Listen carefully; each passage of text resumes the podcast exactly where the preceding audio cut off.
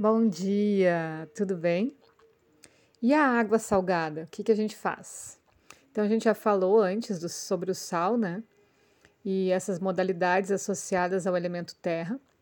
E aí, quando a gente combina esse sal com a água, ele pode ser usado para puxar a negatividade e a energia estagnada para fora do corpo.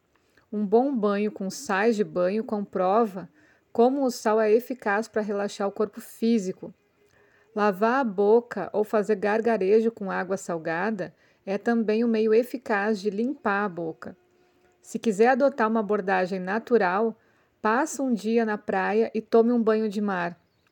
Só o fato de estar em contato com o ar salgado já purifica sua mente e as suas emoções.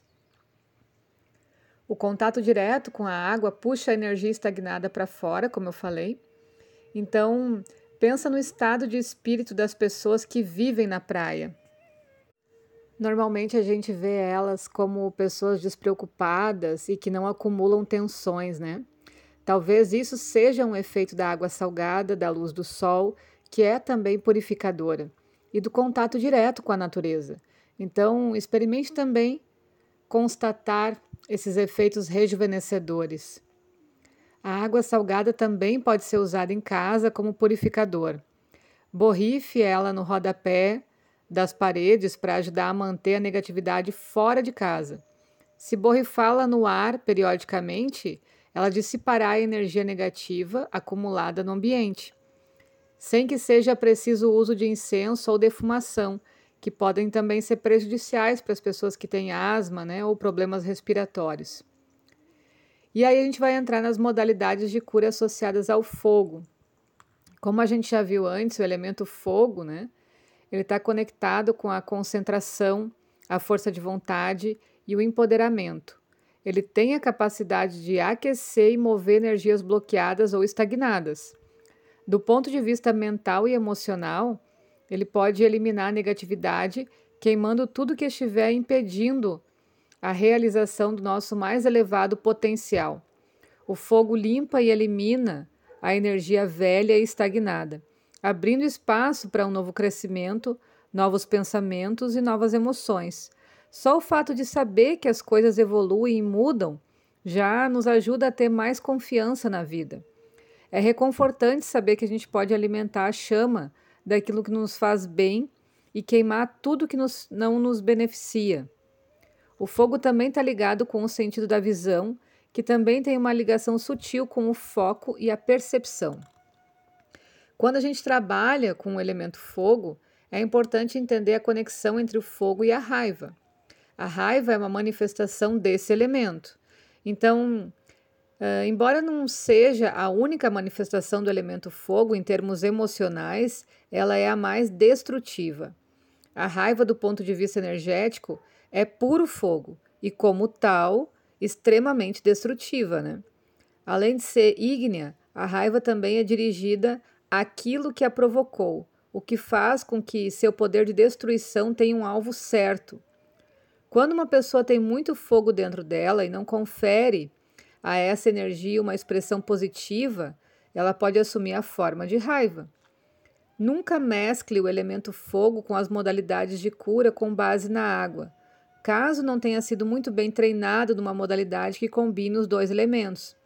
Um exemplo disso seria usar ao mesmo tempo as modalidades que promovem uma profunda limpeza emocional, como certas práticas do yoga ou pranayama, né? combinadas com técnicas que aumentam a concentração, como a visualização ou contemplação do fogo. As emoções precisam ser liberadas com suavidade em vez de acumuladas a ponto de o fogo inflamá-las e causar rompantes. Então, no que diz respeito aos elementos básicos, a água apaga o fogo ou o fogo faz ferver a água.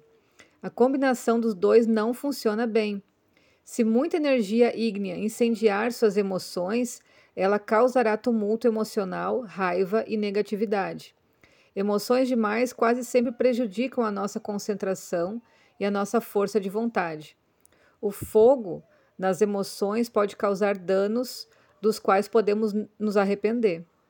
Então, vamos entender um pouquinho mais a fundo as modalidades relacionadas ao elemento fogo e como elas podem aumentar a nossa clareza mental e a nossa confiança na vida. Por exemplo, a cromoterapia. A cor está ligada ao elemento fogo por meio do sentido da visão. Então, trabalhar com cores pode ser uma maneira muito positiva de depurar as emoções, causando uma mudança interior. Todas as cores têm um significado tradicional e um significado particular para cada pessoa. O que é mais fascinante nas cores é que as vemos em todos os lugares, na comida, nas roupas, na arte, na natureza e muito mais, né? Então aqui eu recomendo o, o curso online sobre mandalas, ele está dividido em três módulos. No primeiro módulo a gente já fala sobre a simbologia das cores e como usar elas dentro das mandalas, né?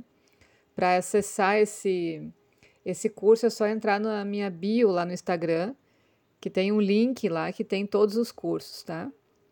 Então a gente pode tomar a cor laranja como exemplo. O laranja e os tons de pêssego podem incutir um senso de criatividade e vitalidade à vida. A gente pode lançar mão disso de muitas maneiras diferentes, seguindo nossas próprias inclinações. Pintar uma sala com um tom claro de pêssego é uma maneira maravilhosa de estimular nossa criatividade e nossos talentos artísticos. Se a gente comer alimentos da cor laranja, a gente pode obter alguns desses mesmos efeitos. Pêssegos, laranjas, cenouras, pimentas e outros alimentos alaranjados nutrem as nossas energias criativas. Até mesmo pendurar quadros na parede com tons predominantemente laranja pode estimular essa energia dentro de nós. Na culinária, a gente encontra a cor laranja no açafrão, que é conhecido por ser uma especiaria muito purificadora. Agora, trabalhar com tons de azul pode causar um efeito calmante e refrescante sobre o corpo.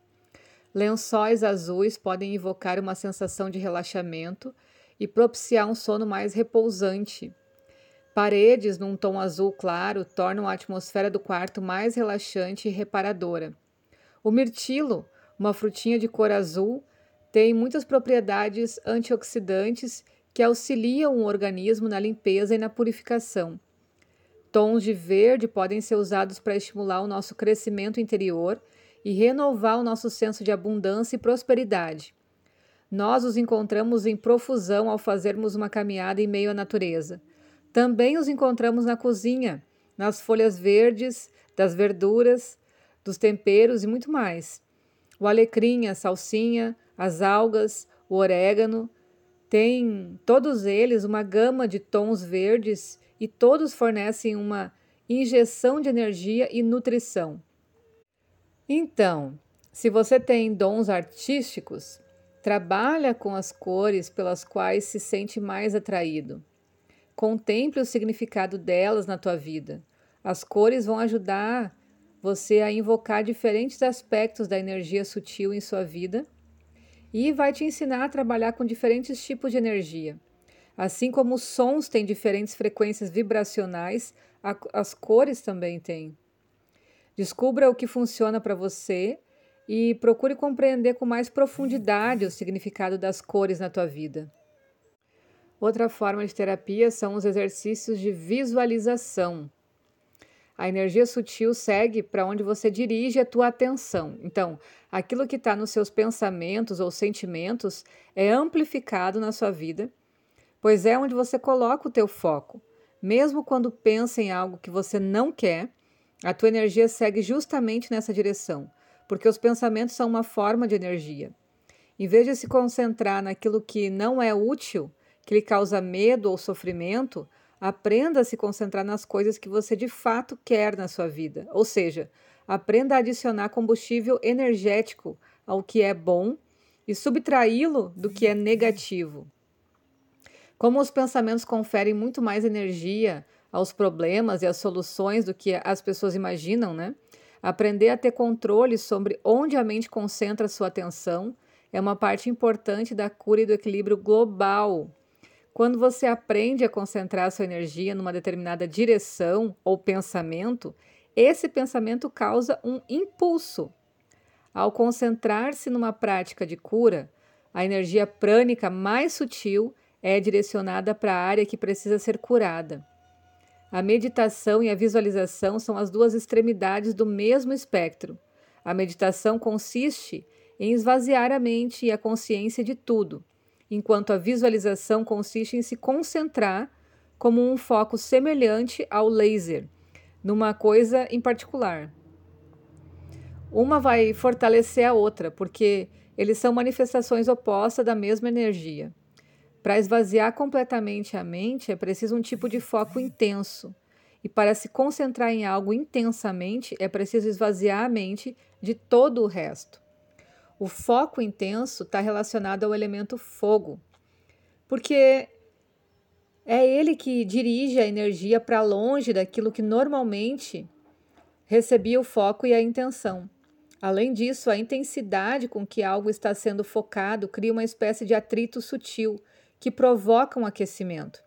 Se essa fricção tiver uma certa intensidade, ela causa faíscas e essas faíscas incendeiam e queimam as coisas que são deixadas de lado.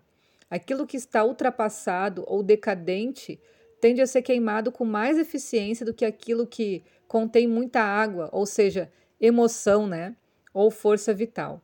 Então, quando você tira a tua energia do que é velho, o antigo paradigma começa a enfraquecer, provocando uh, o combustível perfeito para o fogo interior, né? A prática de exercícios de visualização faz com que a energia sutil possa ser direcionada para a criação de novos pensamentos e sentimentos. Como está associada ao elemento fogo, a visualização também está ligada ao sexto chakra, o ajna. É o chakra ajna que ajuda no processo de criação do novo, para substituir o velho, que foi queimado pelo aspecto ígneo do fogo. Ok? Nossa, hoje foi bastante coisa, né? Então, até o próximo áudio. Beijo.